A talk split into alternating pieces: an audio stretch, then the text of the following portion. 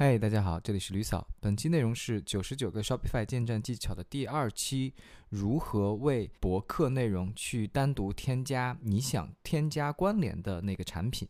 第一步，我们依然进入后台，选择 Custom Data，然后 Blog Post，添加 Name 依然我们自定义去取，我这里就做做演示，就不认真起了，大家就可以起一些相关的名字，然后选择 Product，保存。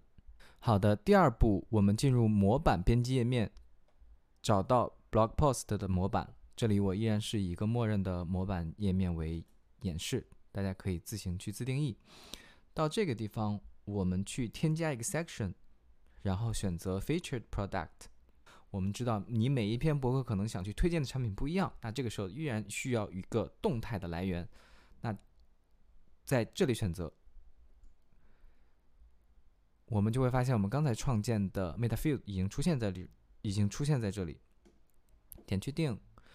第三步就是在编辑博客的时候去添加到这个产品就好。我们可以在编辑博客的页面发现，已经有一个 Meta Fields 可以去选择了。